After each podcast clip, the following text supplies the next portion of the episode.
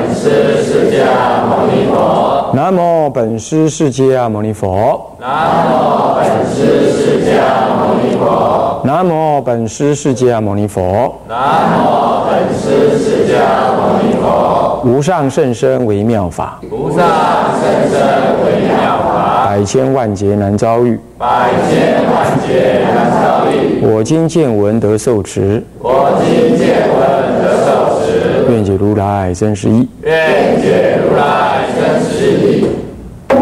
天台禅法的特质，各位比丘、比丘尼，各位沙弥、沙弥尼，各位居士，大家阿弥陀佛。阿弥陀佛。啊，请放上。好，我们上一堂课呢，上到这个讲义第二十七页啊，那第五章正向分别。那么这里头呢，文字上说，全部刑法共分五章啊，这文字在这里。那么第四章为刑法之重心所在。那么呢，我们上一堂课、上两堂课都跟大家提到了啊，这个全部五章，第四章是正刑。啊，正修忏法，那么是重心的所在。但是前三章后一章呢，啊，后一章是在做正向的分别说明，让你知道界定会三善根的发相各分三品，总共有九品，啊，善根发相。什么叫善根发相啊？啊，就是善的种子啊，在显露，在显发，啊。叫做善根发相啊。那么其中，呃，这第四章为刑法的重心。第四章当中的第十节呢是正修三昧，更是重心中的重心。所以说，其中复分十种刑法，应该说十节的刑法十十节啊，十节。其实真正讲起来呢，应该只有九节，因为第九节呢。诵经方法只是一个说明，只是一个说明而已啊，它并不算刑法。那严格说起来是是九节啊。那么其中更以第十节的正修三昧为此三昧刑法的核心啊。所以三昧刑法前面啊，这个三章呢，分别告诉你呢，呃，这个。啊，劝修啊，你呢忏法，啊，劝修忏法，再来呢行前的方便，再来呢告诉你修行的方法，用心的方法是怎么样，这个都是一种前行。首先劝请你，劝你要修，发起信心，那么告诉你呢 行前怎么样准备，这行前方便，最后告诉你怎么用心方法。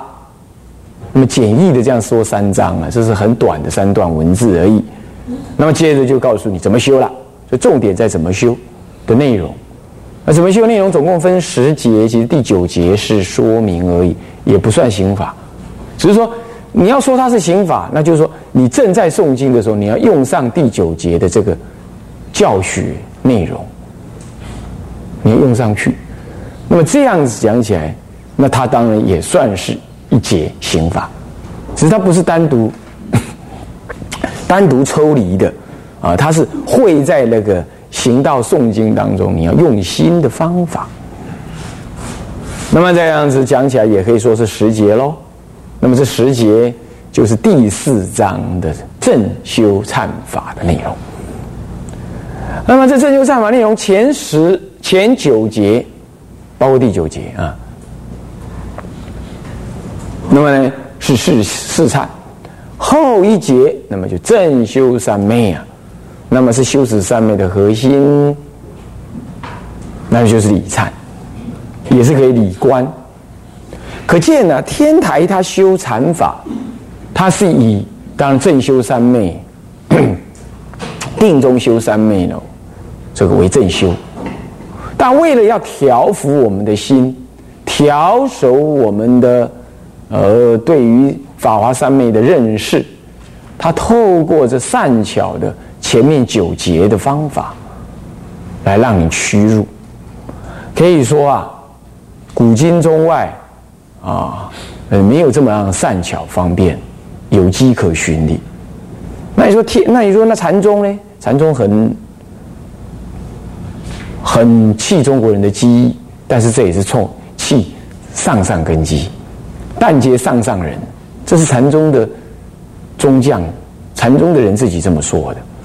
所以说，他确实也有他的方便善巧，可是那要应机，而且要应上上根的机，不是你的肢解中途，或者是啊，就读几句啊禅宗语录啊，念念几段儿呃，这个这个禅师的啊说说辞啊，这个的的的的的开悟的，或者是劝导之词，你就自己可以修了，因为禅法。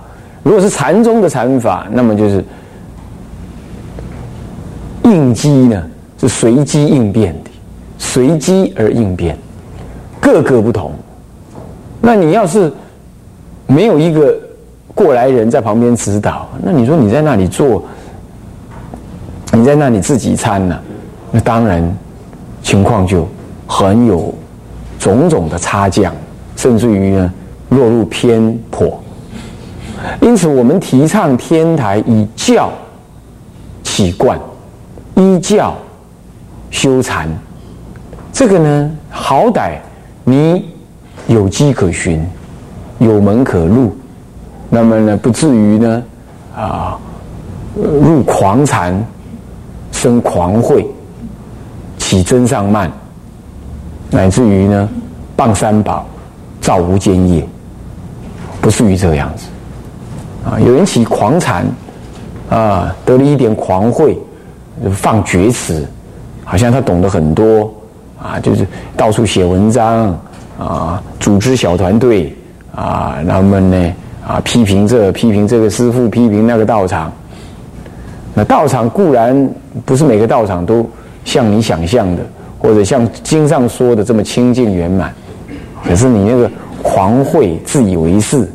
的这种肆无忌惮的批评，这内心里显现的是一种极度的不安跟无法自我肯定，你才会这样嘛？那古来修禅的出家大德啊，多如过江之鲫，乃至在家人也很多，你就没有看过一个参禅有得利益的人会是这种反应的所以以古为师啊，啊，你你就可以知道，哎，这个。善知识的的什么评评断，怎么选择？现在人呢，这本质就不好，贪心炽盛，智慧又低落，见解又又很很肤浅。那只要有人稍稍敢做广告、敢讲、敢写，到处发，那你就看了两句，你觉得很好了，你就惊为天人了，从瓦砾如天如珠玉啊！那遵从这个瓦砾、瓦屋瓦，那地上的石头就像那个珠、珍珠宝玉一样，那真的是不晓从何说起。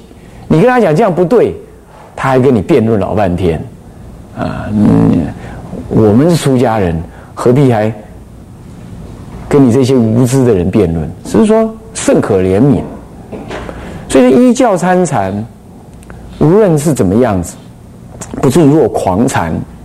协会，那同时呢，也不至于啊，嗯，走入这种真上慢，啊，这个到处批评的这种路子啊，所以我们可以看出来，正修三昧呢，正是经由调熟之后呢，大德这个智子大师才要你这个时候进入正修三昧。那现在人呢？哎，加波沙背硬彩怎么背九说？嗯，没有三两山就要上梁山，哎，这急功好利，自以为是。以前呢，我也去参加禅修，啊，哎，禅期，然后禅期下来，就有些居士在那放厥词。哎呀，我看某某师傅哦，我看他入初禅喽。哦，某某师傅，我看他哦那时候我还在家呢。某某师傅哦，我看他已经正出国了。我后来再听一听，实在是忍不住，我就跟他讲：那你知道他正出禅？那你是几禅呐？你你怎么知道他他是出禅？啊，他是他就傻在那里。我就说你不知道，你就不要乱瞎猜嘛。你知道初禅是什么反应吗？啊，他生八处，你知道他有吗？你不是他生八处的时候，那个人身体的反应、走路的样子是不一样的，你知不知道？那些放厥词，自以为是，这样啊，讲的他头头是道。他更惨的是，旁边还一堆人听得流口水，好像很真的样子，那这才很惨。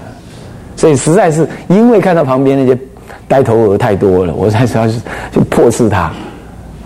啊，结果那是第三天，后面四天呢，这些人都噤若寒蝉。只要我在房疗房里，他们都噤若寒蝉，生怕讲错话又被我吐。啊，是这样的。啊，那时候是大学生，我是大三，呃，比较冲。啊，但是在受不了这这些在家居士，所以我跟在家居士接触很早。我在我。当大学生的时候，我就跟这些在家居士到处跑，那看他们在干些什么，那就净干这种事啊，要不然就是怎么样？哎，老师傅有神通哦，他知道我想什么，嗯，是这样。那我那我就跟他讲，谁都有神通啊！你看香的吃进去屙出臭的，那不是神通，不然是什么？就是尽要这样。我说你师傅没神通，那他讲的佛法你听不听？你是学佛呢，你还是学人？那佛就有神通了嘛？你就跟佛学嘛？你就一天天到晚在瞎扯这些神通，在干什么？就是这样。那就代表他对师傅信心不足啊，是这样。然后有一次，还有人师傅生病，咳嗽的很厉害啊，不是唱功啊，有另外一个地方。然后呢，咳嗽很厉害。然后我告诉你那里打说佛七还是观音七？哎，佛七。然后呢，咳嗽很厉害啊。然后呢，那人那又有居士在那边又什么又闲话，哎呀，师傅咳嗽很厉害。然后另外一个人就没有啦，那师傅视线的啦。那我那我就 我再忍不住，我就想咳嗽生病就生病，干什么视线？还不是要吃药？那生病又有什么关系嘞？那所有人都愣在那。哎，这个年轻人怎么这么冲？哦，我又我又继续讲两句话，说哦，修行人就不能生病哦。神经呢？释迦佛，释迦佛临入灭都还吃坏肚子、拉肚子嘞。然后那些人从今而后，也就是完全遵守佛七的规矩，禁语不讲话了。这 实在很多这种居士就这副这副德性，就这副德性啊，好像他呢尊重了哪个师傅，那个师傅就得要完人啊，这屙出来的大便也得是香的，这样才是他可以尊重的。那。有以前有有一位长老，还骂他徒弟说白痴。他的徒弟是出家人哦，是比丘啊，我不讲谁。为什么呢？他有一天他师傅呢，呃，这个可能他不知道他师傅很少洗澡吧。然后那个那个比丘好像生病还是怎么样。那有一天他师傅就要洗澡，那他刚好他不是侍者，据我所知他不是侍者，所以他可能刚好那时候知道他师傅洗澡。然后是不是洗澡了？那洗完澡一出来，看到那个那位大德，那位那位天才大德，就提了一个水桶，然后傻乎乎跪在那个那个浴室的门口，在那笑。嘿嘿嘿，那师傅，你干什么？嘿，我要师傅的洗澡水。洗澡水干什么？我要来喝，请求师傅加持。神经病，是不是骂骂他？是不是？那这个事情是他的侍者告诉我的。啊，你知道那某某师吗？他已经干了一件很好笑的事。啊，什么好笑的事？他说如是如是告诉我。外面有风传他师傅有什么神通啊？什么？好了，这个徒弟就傻乎乎的拿了一个水桶，跪在那个浴室门口来等，他等第一个第一泡洗澡水来喝，最有效哦。呃，丝丝有三种，呃，四种，我看现在第五种，就 是这样。所以说这个啊，难怪是骂神经病，是不是这样的啊？所以说啊，当然没有错啊。金山活佛的故事，你看多了，你就觉得哦，那如何？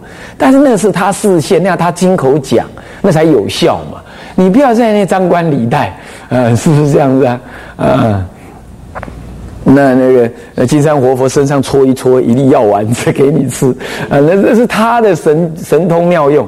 啊，那那那那那你你你你也去找你师傅说，师傅你你不要洗澡，你也搓一搓，然后我就吃你这个，这个这个不能这样子，这就可见对佛法的认识啊，颠倒。我们不排除有很多神通妙用，确实是，但你不要去架构。莫名的去架构你你亲近的大德那些神通妙用啊，你去想象，那是代表你对于佛法，你对于这师傅所讲说的佛法或指导你的修行，你有信心嘛？你才去架构这个嘛？不然你凭的是什么想法呢？佛法就在日用中啊。好，那么再倒回来讲，这里讲的正修三昧，那么就是它经由调熟，经由理性的调熟。但是他理性的调整又不纯然是理性。我这里讲到理性，每次讲到理性啊，我就很有意见。有一次啊，这个某某大德法师在那台大开了一次那个学术研究会啊，邀请我去发表论文。这是其中一篇呢，那还有另外一篇，那是在另外那一篇，呃，本院即心念佛呃的那一篇论文。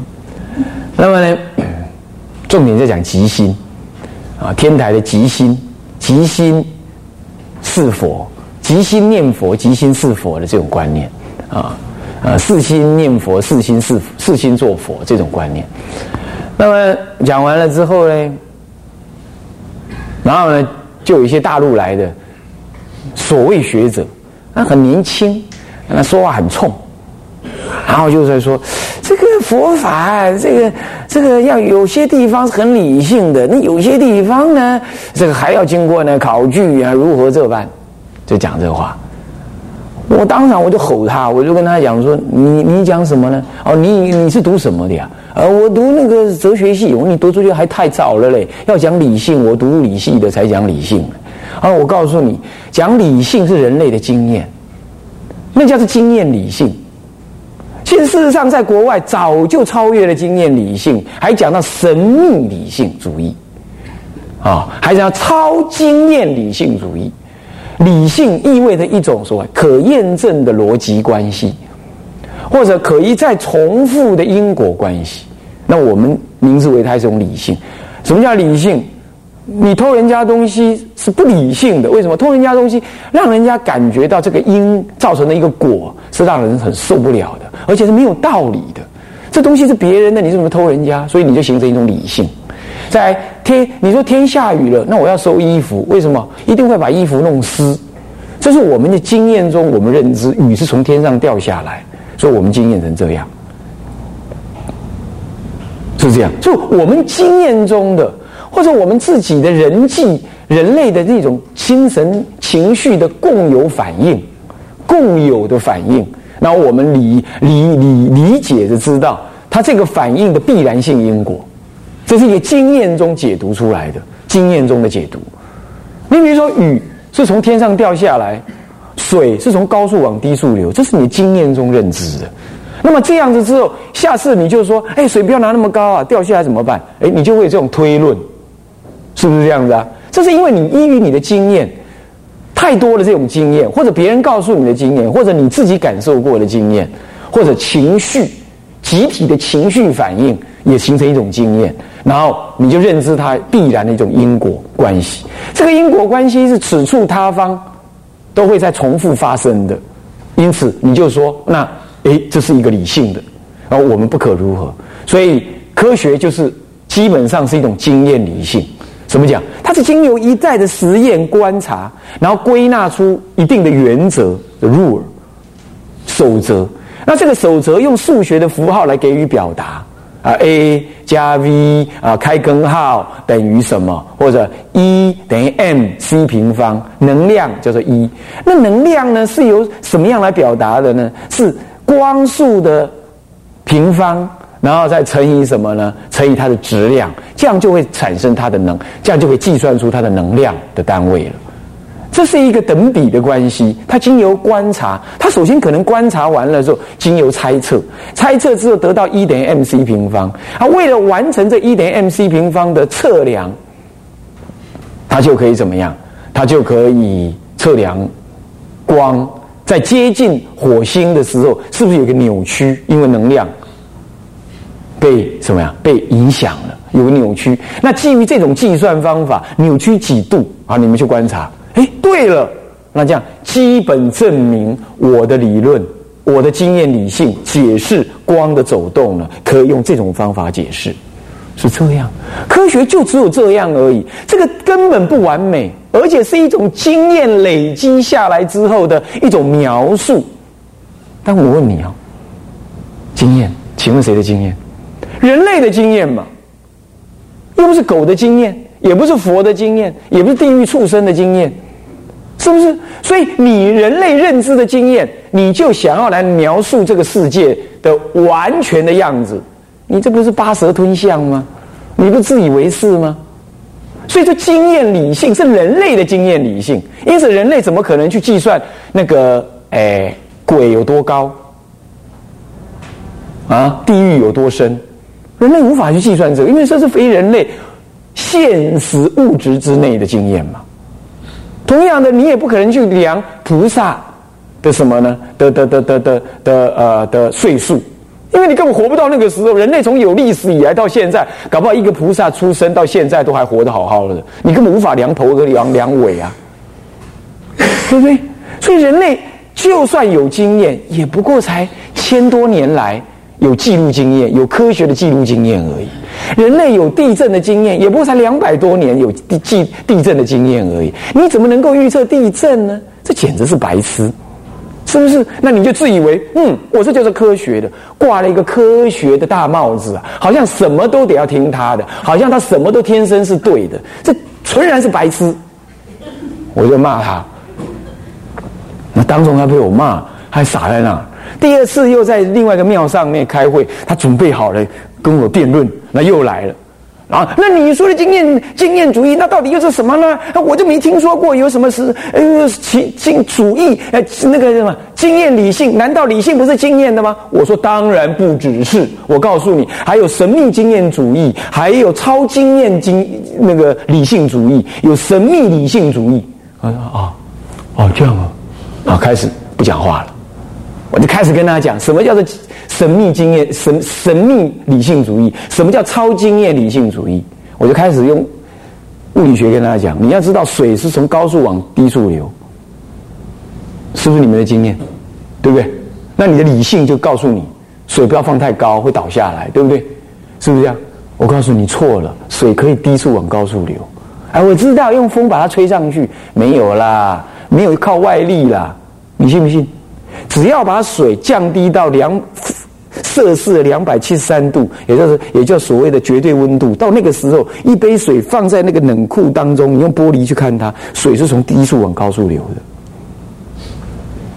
然后呢，你看看，我跟你是双胞胎，我跟你，我是弟弟，他是哥哥，那照说哥哥永远比我老嘛，是不是这样的？永远比我老，在经验当中，当然哥哥永远比我老，比像我，我跟我那个弟弟黄德恩。同时出生，我找他十五分钟，那我永远比他老啊，老老十五分钟，是吗？是吗？不是的，我告诉你，只要我搭上一台什么接近光速飞，还不要一定是光速，我在接近光速飞的火箭，我只要飞到最近的人马星座再回来，从只要三年就够了，来回三年，一点五光年。接近吧，一点五光年，人马星座去又回来。我告诉你，我弟弟不但死了，我弟弟的儿子也死了，我弟弟的儿子的儿子呢，搞不好还比我老。我请问你，这是不是你的经验？我当时我就问他，我说你懂不懂啊？呃呃，最后没有实验，我说我就实验给你看。很简单，要做这实验也很容易，你把一个放射性元素，比如钴六十。一块哦，剥成两半，一半放在圆盘的中央，一半放在那个转动圆盘的边边，然后开始转动。我请问你，圆盘中央那个钴六十有没有动？有没有动？不要担心，也不要害怕，努力用你的经验回答。有没有动？没有动。好，旁边那个有没有动？有，对不对？是不是一个动，一个没动？那我转的很快，转的很快，转的很快，就代表一个在地球上，我弟弟在地球上。一个双胞胎搭火箭在那动，对不对？好，我转的很快，我转三年，拿下来一看，照说它两个一定要怎么样？放射性强度要怎么样？按照你的经验理性应该怎么样？一样嘛，对不对？对不起，马上测出来不一样，所以我不需要照光学火箭来唬你，我就这样做这个实验，你马上就输我了。所以经验理性算什么啊？他就傻在那了。我说你读太懂少东西了，你还搞博士？你不要以为你博士你就你就能唬得了和尚，你懂得何其寡少。所以说这些东西不要拿科学来压人，也不要迷迷糊糊的以为科学就叫逻辑，逻辑就叫正理性，理性就叫正确。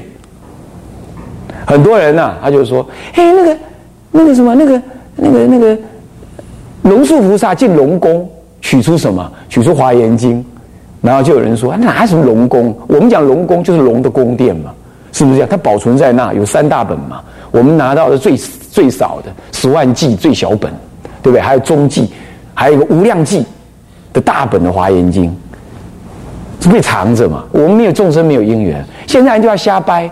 他说不是啊，是当时印度有个村庄叫龙宫了。我说刚有个地地方叫地狱嘞。”是不是啊？那你去找找看，佛经里到处讲到地狱，你要不要去找一下？看印度哪个地方叫地狱，有这个村民的？